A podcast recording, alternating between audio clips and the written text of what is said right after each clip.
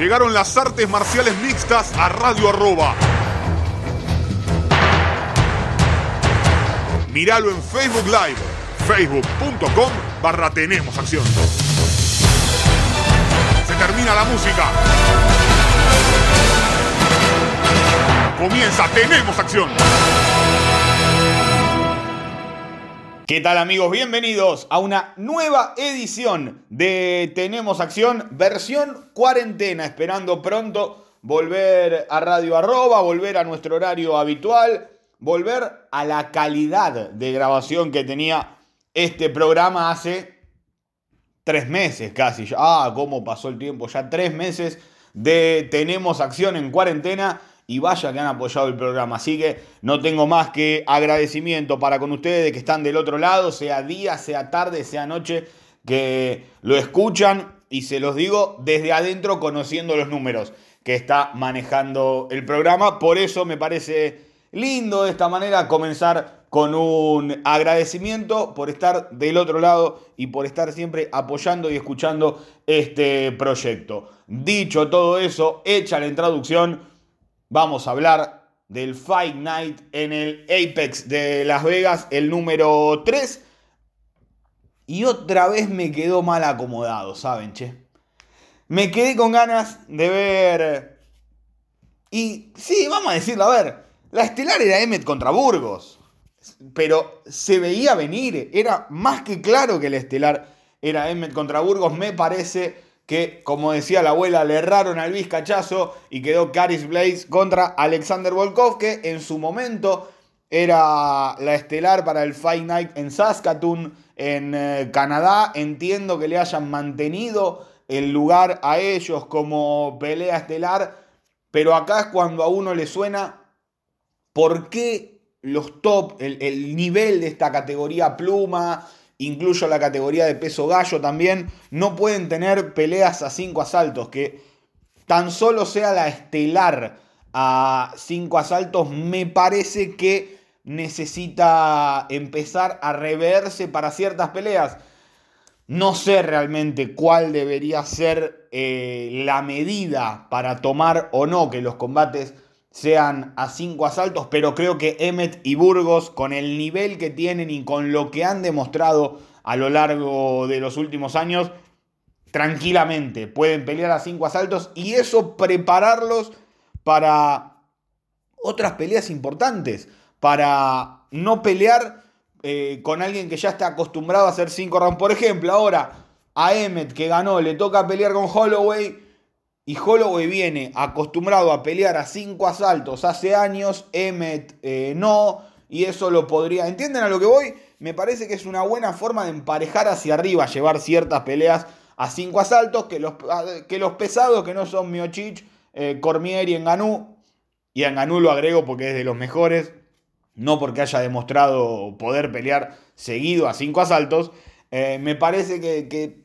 hay que buscarle la manera. Hay ciertas peleas que deberían ser a cinco asaltos. Y no es que eh, la comisión atlética, porque no hay un título en juego, porque no es estelar, no los va a dejar hacerlo. ¿eh? No es necesario eh, reglamentariamente, digo, que sea estelar o que haya un cinturón en juego. La comisión te deja pelear 25 minutos. Punto. Entonces ahí me parece que podrían aprovecharlo para hacer ciertas peleas a cinco asaltos y ya cuando nos metamos en el análisis van a entender por qué digo que se podría llegar a hacer. Bueno, dicho esto, hacemos un paréntesis de lo que yo opino de cara a un evento u otro y vamos a hablar de la pelea estelar. Caris Blades pasó por arriba literalmente a un Alexander Volkov que desde los primeros 10 segundos, 10 segundos les digo, ya sabíamos que demasiado no iba a ser por, por la cabeza de Volkov. Volkov es así. A Volkov te le metes en la cabeza y Volkov no tiene cómo salir. No, no le sale, no lo tiene en sus genes, no tiene ese... A ver, y tal vez después viene, no queda 5, es campeón de UFC, ok, pero me da la sensación que no tiene ese fueguito interno, ese ojo de tigre que se necesita para pelear, que se necesita para estar eh, con los mejores, en el momento están los mejores. A ver, Volkov dilapidó una chance que iba a tener casi segura por el cinturón por no dar un paso hacia atrás con Luis, por no saber mantener eh, un momento de la pelea. Y Volkov me da la sensación de que este tipo de peleas lo frustran. Y frustrado no le gana a nadie. Nos gusta más, nos gusta menos, pero Volkov frustrado siempre tuvo ese problema. Desde que estaba en Velator, desde que era el mejor de Velator, siempre se notaba que había algo que no, no terminaba de, de carburar ahí en Volkov.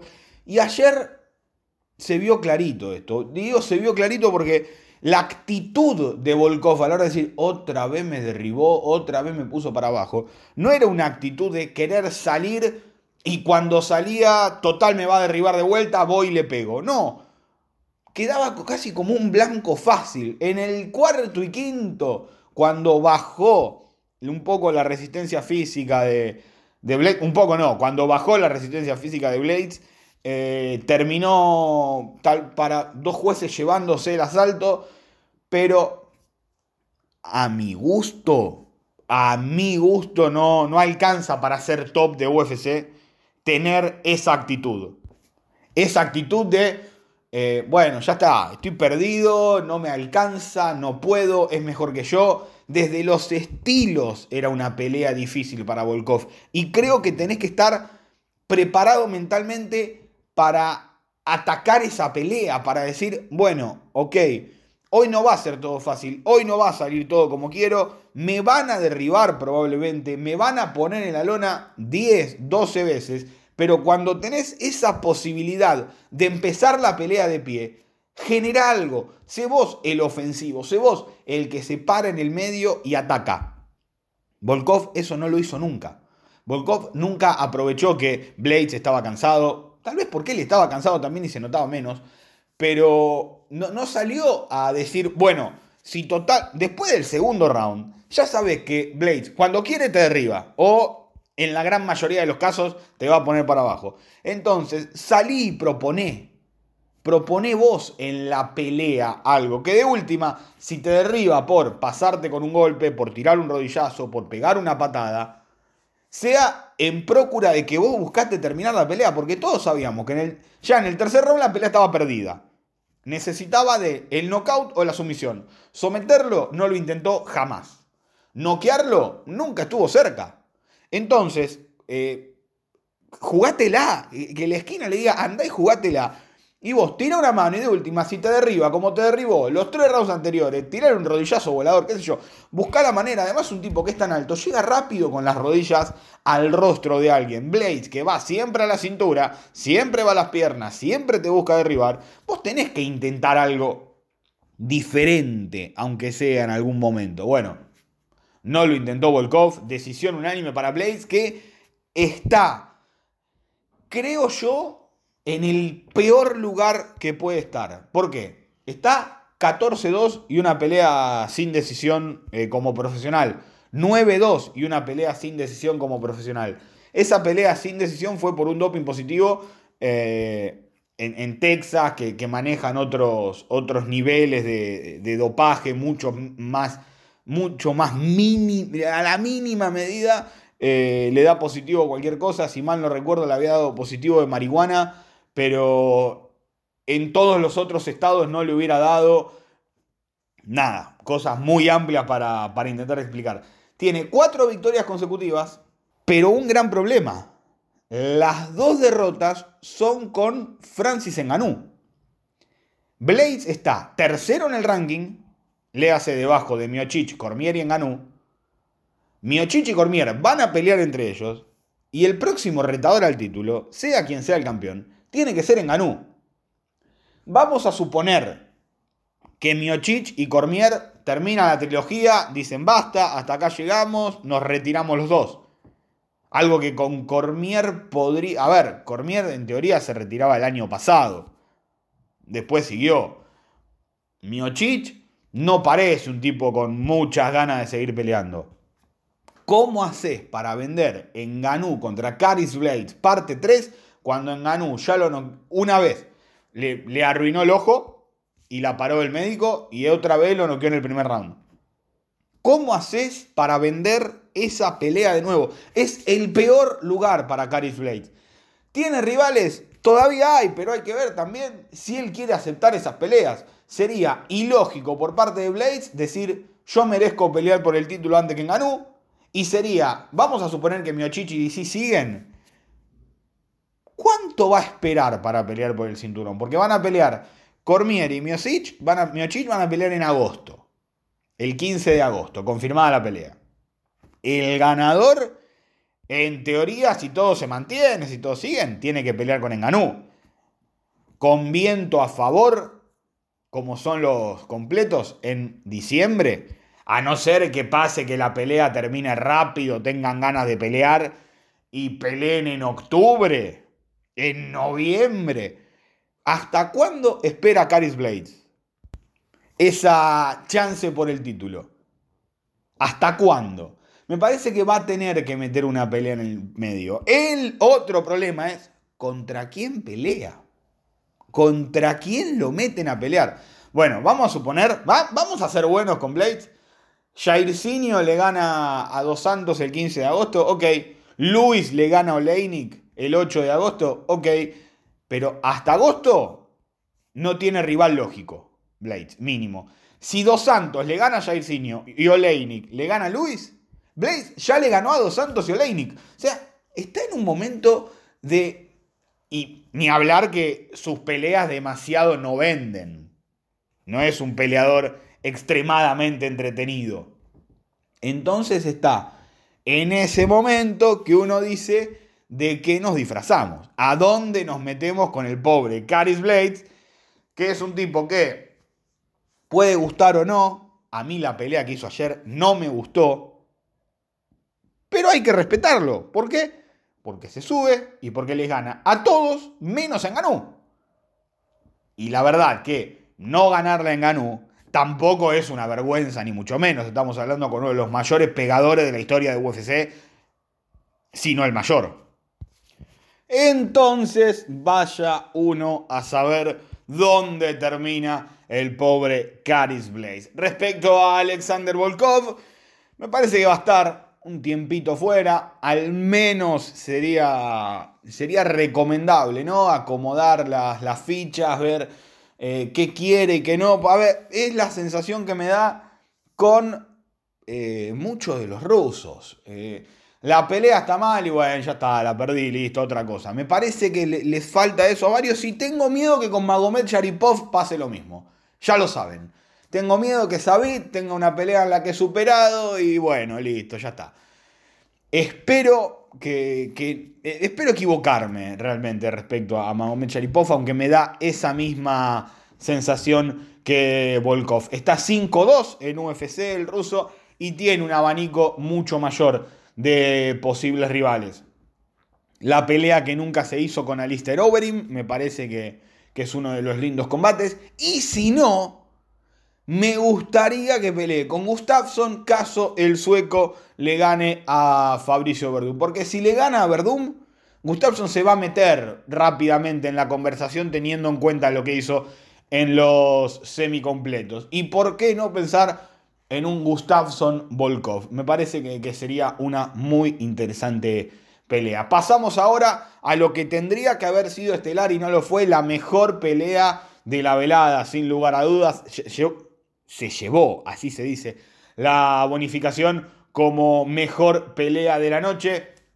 Estoy hablando de Josh Emmett contra Jane Burgos. Madre de Dios, qué pedazo de pelea que nos han dado. Podría haber sido un empate tranquilamente si alguien le daba el, primer asalto a Jane Burgos y el tercero 18 a Yoshemet. Fue una pelea espectacular de principio a fin. Ya me preocupa que Emmet se haya roto los ligamentos cruzados. Como aparentemente pasó, que se rompió los ligamentos antes del minuto del primer asalto con un mal movimiento. Está, todavía obviamente no estaban los resultados, tienen que esperar que se desinflame la zona, etc. Espero que no sea nada grave para la rodilla de Emmet, porque la pelea que hicieron estos dos muchachos de las mejores peleas del año. Sin lugar a dudas, tiene que entrar en el resumen anual el peleón que se mandaron Josh Emmett y Jane Burgos. Un choque de estilos, un Burgos más boxeador, más de cantidad de golpes y combinaciones contra un Emmett de movimientos explosivos, de mano de knockout. Y yo no entiendo cómo Burgos sobrevivió al tercer asalto. Realmente no lo entiendo. Porque la mano poderosa de Emmet era la derecha. Hasta ayer, que metió dos knockdowns con la izquierda. Que alguien me lo explique. Cómo Emmet genera tanto poder. Un tipo que no llegó a UFC eh, con bombos y platillos. Eh. Un tipo que era conocido en el ambiente, que entrenaba en el Alfa Male, del cual se hablaba, pero madre de Dios, ¿de dónde saca ese poder? Tremendo lo de Josh 16-2 como profesional, 7-2 en UFC, 5-1 en la categoría de peso pluma, tiene tres victorias consecutivas, la única derrota frente a Jeremy Stephens de una pelea que tal vez no tendría que haber tomado con tan poco tiempo de anticipación. Recuerdo que había ganado en diciembre y creo que la pelea fue en febrero. Eh, venía, venía por ese lado. a ver, pasa que eh, consigue knockouts que a, Johnson, a Ricardo Lamas. Eh, tiene una mano, Yoshemet, que es tremenda. Y ya le ganó a Bektic en la última. Ahora le gana a Burgos, a chicos que vienen de. Digo, chicos, tal vez eh, no en la edad. Beck creo que está allá arriba de los 30, Burgos tiene 29. Eh, no son pibes de 22, 23 años. Les gana a tipos experimentados y que tienen con qué ir hacia adelante. Con qué mirar los rankings y decir, epa, yo puedo pelear con los mejores. Y las peleas entre los mejores pesos plumas son las mejores que hay hoy junto a la de los mejores pesos gallo y, también agrego a los pesos ligeros. De 135 a 155 libras, UFC está que es una locura. Son tanques de tiburones. Los 20 mejores, los 25 mejores de esas ediciones van a ser peleones siempre. ¿Y por qué digo que Emmet contra Burgos tendría que haber sido estelar? Primero, porque se veía venir que era una pelea, que iba a ser espectacular y que podía terminar por nocaut, por supuesto, eh, pero que daba la sensación de que nos podían dejar con ganas de más, como, como nos quedamos con ganas de más, a ver quién la ganaba. Da la sensación de que en el cuarto Emmet lo sacaba y terminaba la pelea, ¿no? Da esa sensación. Pero uno nunca, uno nunca lo puede llegar a saber. Eh, las peleas no se dan con qué hubiera pasado si, sino con lo que pasó. A ver, Volkanovski contra Holloway por el título será a cinco asaltos el 11 de julio. Se rumorea que Sabit Magomed Yaripov va a estar enfrentándose al Pantera Rodríguez a fines de agosto en una pelea estelar. ¿Quiénes son los otros que quedan? Brian Ortega y el Korean Zombie. Debería ser estelar donde sea Ortega contra el Zombie. Se rumorea también que quieren que el zombie vuelva en septiembre. Dan las fechas como para que se haga esa pelea que no se hizo con Ortega en, diciembre del, año pasado y que Ortega vuelva de una vez por todas. ¿O será que el zombie va a volver directamente a pelear con el ganador de Holloway contra Volkanovski y nosotros no lo sabemos? La verdad, está en un nivel tremendo la categoría. ¿Contra quién me gustaría que pelee Yoshemet? Si es que no se rompió nada, ojalá que no esté nada roto y que pueda pelear pronto. Pronto digo el tiempo normal, no que se clave ocho meses de operaciones. Me gustaría que pelee contra el ganador de Calvin Keitar y Dan Ige, que será la pelea estelar del 15 de julio. Gran pelea estelar. Gran pelea estelar, cinco asaltos de Keitar contra Ige, sea lo que sea necesario, pero ya van planteados a pelear a 25 minutos. Y eso es lo que me gusta en estas divisiones. Porque son dos tipos de gran nivel que necesitas probarlos para ver si están para el estrellato. ¿Qué es el estrellato? Pelear por el contendiente número uno o pelear por un título de UFC. Tenés que probarlos a 5 rounds antes de tirarlos contra los leones. Y eso es lo que van a hacer con Keitar contra Ige. Que esa sea la pelea estelar de un Fight Night habla ya de pensar en que cualquiera de los dos puede estar peleando contra los mejores. Respecto a Jane Burgos, barajar y dar de nuevo, pero sin bajar tanto. ¿Qué sería esto? Ricardo Lamas, por ejemplo. sería una, una, buena prueba para, para Burgos. Y empezar a pensar un poquito más en... A ver, y saben que Burgos es de mis peleadores favoritos, en no ir tanto para adelante. Puede parar de ir para adelante 30 segundos durante un round, retomar, tomar el centro, esperar, pero bueno, el estilo de Burgos no lo va a cambiar porque es así y así nació.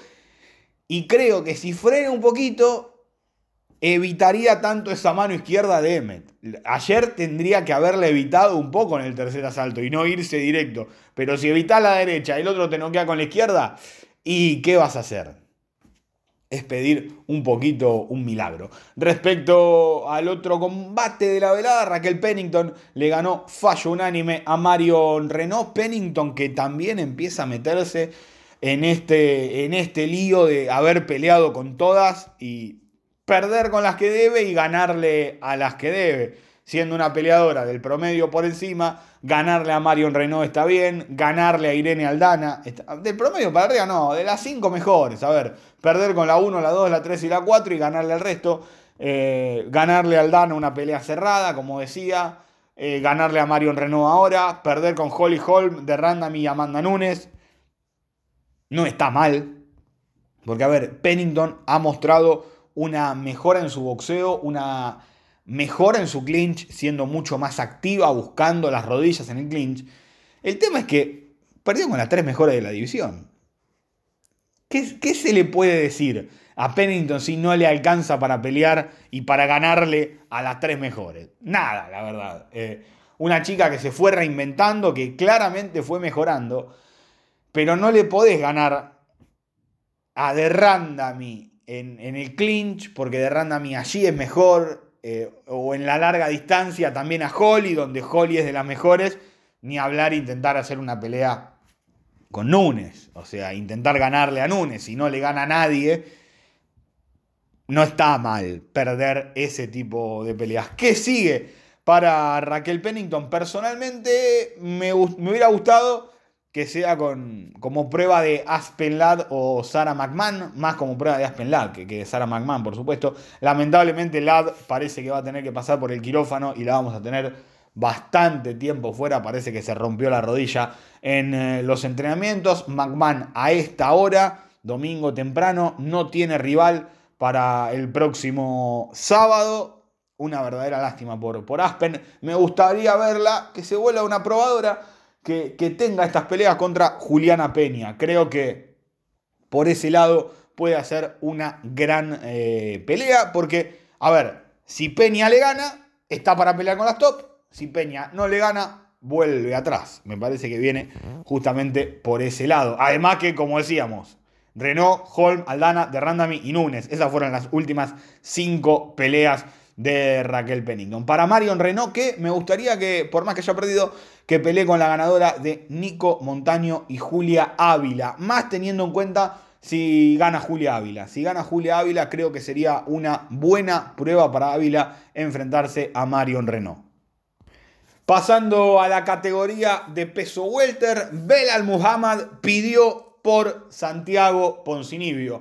Luego de su victoria en eh, tres asaltos sobre Lyman Good en una muy, pero muy buena pelea. También esperaba ese tipo de combates. El tercer round fue excelente, realmente mordiendo el bucal los dos, metiéndose en corta y pegándose. Muhammad aumenta su récord a 17-3, 8-3 en UFC y 7-1 en las últimas 8. Pidió por el argentino, pidió por Santiago Poncinibio.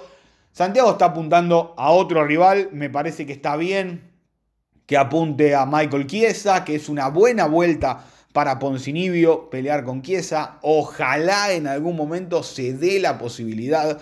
Me parece que es de las vueltas posibles la de la vuelta de mejor ranking y mejor pelea para, para Santiago, porque Chiesa dudo que lo domine en el eh, toma y dame. Dudo mucho que lo domine de pie Chiesa a Poncinibio.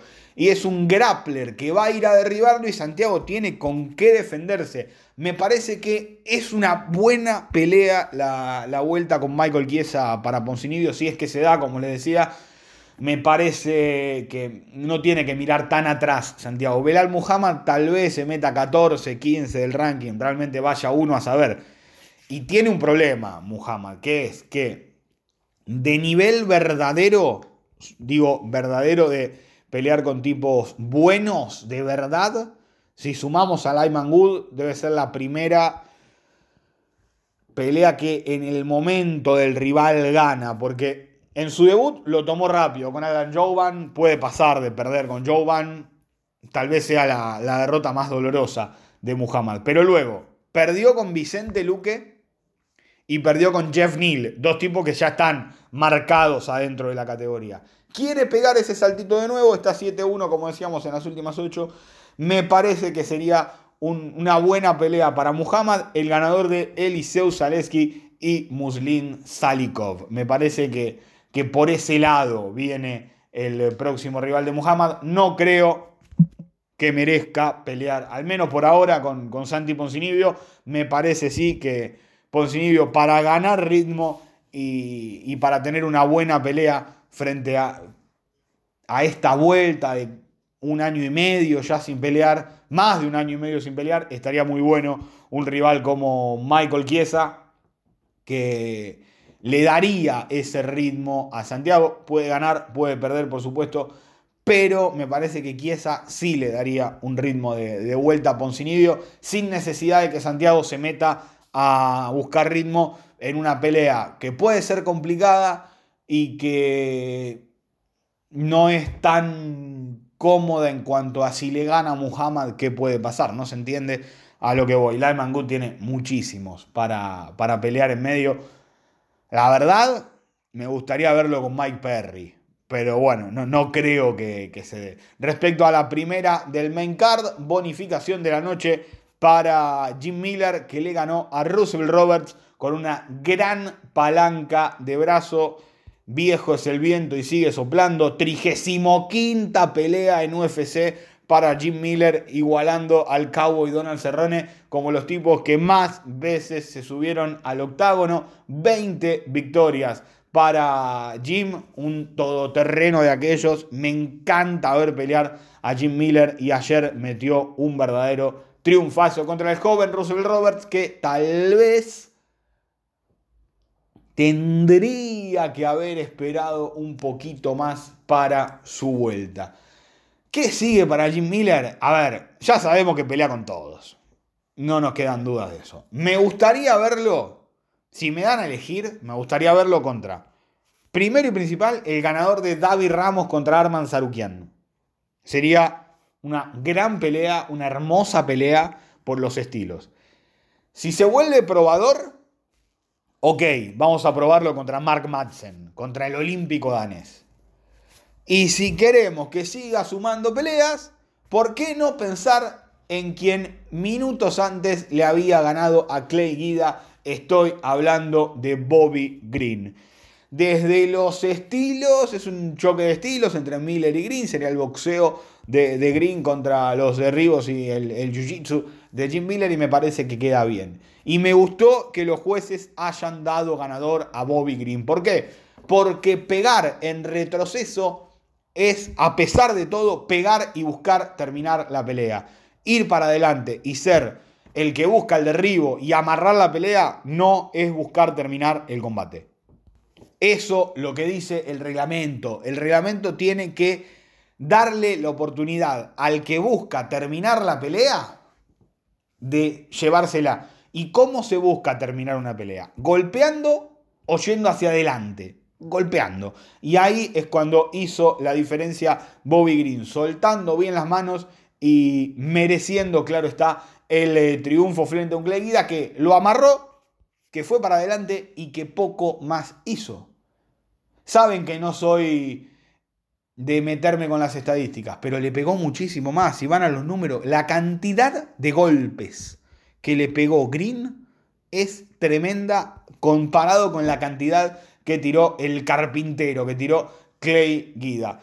Tessia Torres le ganó a Brianna Van Buren por eh, decisión unánime en 3.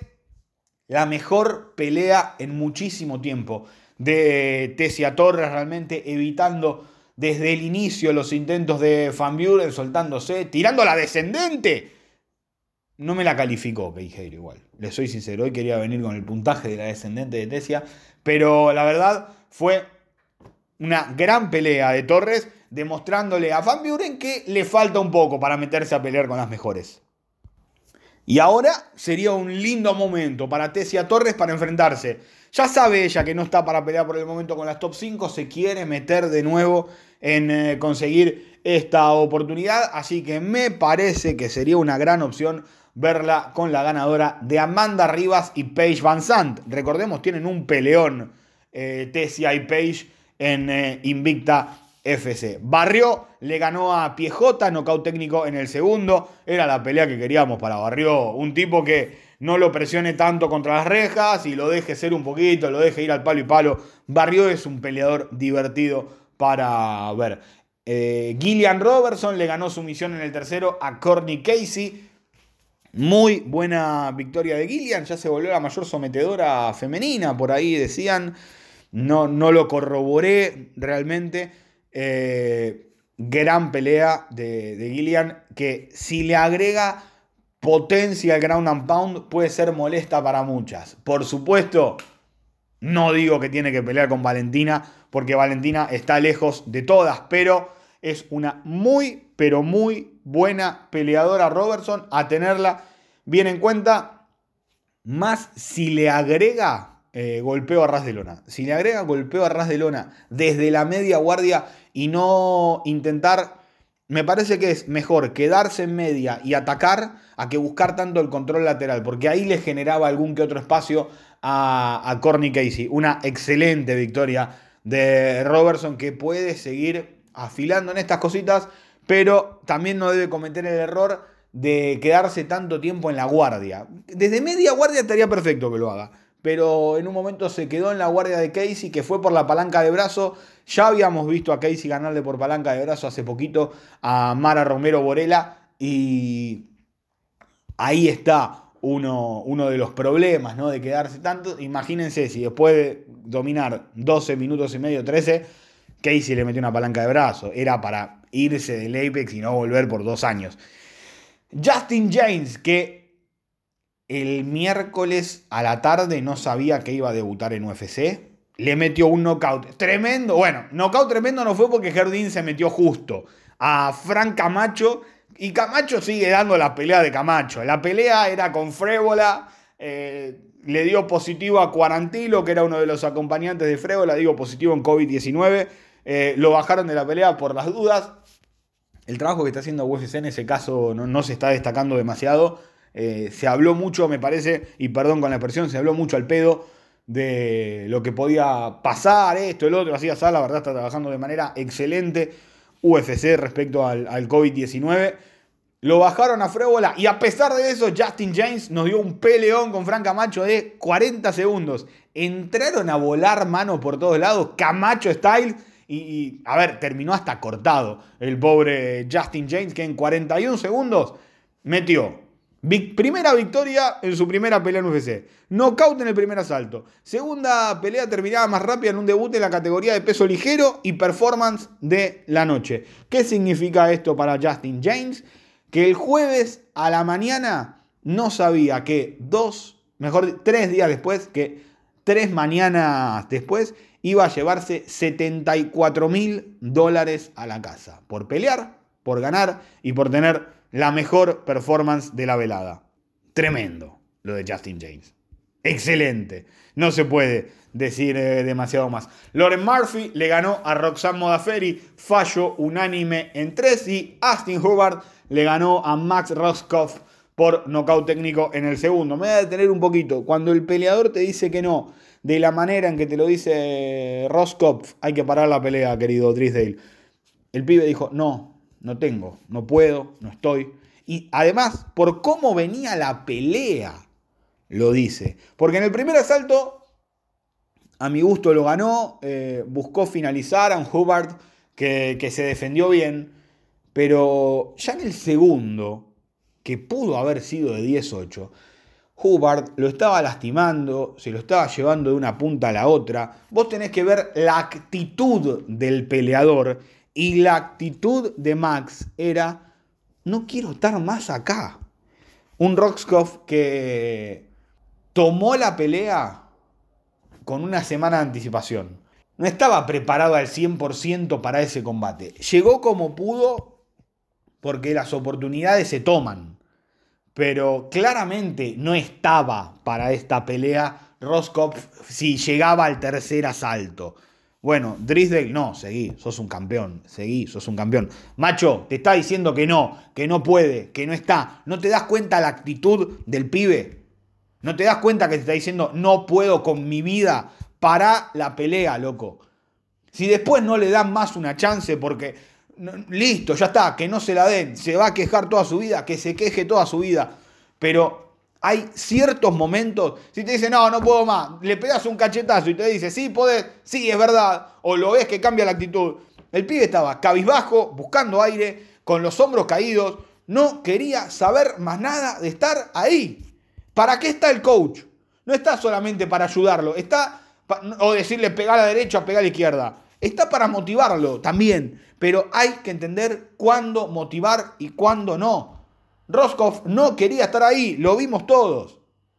Y por más que salgan a defenderlo, los entrenadores, los peleadores o quien quiera que lo... No, viejo. Como Smith salió a defender a Kraus el otro día en la pelea con Teixeira y fue mucho menos de lo que se vio. Mucho menos de lo que se vio en esta primera pelea de la velada. Te decía, no, no, no, no tengo con qué, no puedo. No, no, no y no. Decí que Mark Smith y la comisión empezó a ver la situación y dijeron, che, ¿querés? No, listo, se paró la pelea, ya está. Pero la verdad que un tipo como Drisdale, espero, espero mucho más. Yo espero mucho más de los entrenadores. Quiero que los cuiden. De guerreros está lleno el cementerio, viejo. No es necesario exponerlo de esta manera. Si le decía, no, Drisdale, decía, ok, listo, no lo exponía tampoco. Porque Drisdale termina exponiendo esta situación, haciendo todo al revés de lo que tienen que hacer. Roscoff le dice, che, no puedo más. ¿Estás seguro? No, no puedo más. Mirá que ese. No, listo, ya está. Lo intentaste convencer dos veces. Te dijo que no. Ya está. No puedes estar un minuto queriendo convencerlo de que se suba al octágono cuando el tipo no da más. El que lo quiera defender, que lo defienda. El que quiera decir, lo que quiera, pero la actitud de Roscoff ya te dabas cuenta que no podía más. ¿Para qué lo vas a hacer subir innecesariamente a que capaz... A ver, estábamos muy cerca de que Roscoff se come un knockout tremendo, ¿eh? Porque Hubbard no se metía en corta distancia por miedo a que el rival lo derribe, nada más. Si se metía en corta le movía la carretilla a puro rodillazo. Por suerte me saco el sombrero con la actitud de Mark Smith y que Drisdale... Eh, Espero esto les sirva para reflexionar. Porque la verdad, lo que menos quiero ver yo eh, en, una pelea de MMA son actitudes como esta. No, seguí, seguí, seguí. No quiere, no quiere, ya está, viejo, no hay mucha vuelta que darle. Me desahogué, perdón. Dicho esto, el próximo sábado, 27 de junio, Dustin Poirier frente a Dan Hooker, la pelea estelar, pelea de casquito de moto, eh. tremenda pelea la que se viene entre Poirier y Hooker. Además, Mike Perry. Está todo cortado como mostró Mike Perry, todo lastimado como mostró, habrá sido verso, qué sé yo, yo le creo poquito a Mike Perry frente a Mickey Gol. Incluso si está todo lastimado como mostró y ese corte que tenía en la frente, no sé si la comisión lo deja, eh. ojo, ojo con eso. Eh, Brendan Allen lamentablemente no va a poder pelear con Ian Einish, lo va a hacer con el invicto, con Kyle Daukaus. Eh, puse un asterisco en esa pelea. Como les dije antes, eh, Aspen Ladd no será parte de la cartelera. Se lastimó la rodilla. Parece que es de operación el tema. Y si es de operación, son eh, los cruzados. Así que lamentablemente va a estar un tiempo fuera. Y quiero ver otra pelea de esas, de las que me gustan a mí. Quiero ver la actuación de Jan Goodson frente a Kyle Nelson, peso pactado en 150 libras. En la semana se confirmó todo lo de la isla. Todavía no hay confirmación de peleadores argentinos. Laureano Staropolis dijo que va a estar peleando el 25 de julio. Aún no hay rival. Había rival, no hay rival. No sé si se entiende.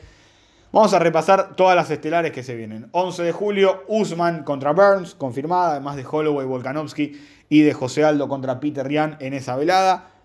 15 de julio, Calvin Keitar contra Dan Ige. 18 de julio, título de peso mosca en juego entre Davison Figueiredo y Joseph Benavides, la revancha. 25 de julio, Robert Whittaker frente a Darren Till. Primero de agosto, Holly Holm frente a Irene Aldana. Fuerte rumor falta que sea oficial, Derrick Lewis contra Alexei Oleinik para el 8 de agosto y el 15 de agosto Stipe Miocic contra Daniel Cormier. En teoría el 29 de agosto pelearía eh, Sabit Magomed Jaripov frente a el Pantera Jair Rodríguez. Otro detalle, se empezaron a firmar los contratos, parece que el 11 de agosto, al menos el primer contrato que se firmó para el 11 de agosto, vuelve el Dana White Tuesday Night Contender Series, eso se ve por Fight Pass por el momento, Veremos si, si hay algún contratito por ahí dando vueltas para, para que se pueda ver de estos lados del mundo sin tener que pagar el Fight Pass. De esta manera, tenemos acción más largo en mucho tiempo, ¿eh? Más de 40 minutos. Le metimos. Nos despedimos de esta edición de Tenemos Acción en Cuarentena. Ha sido un placer. Chao.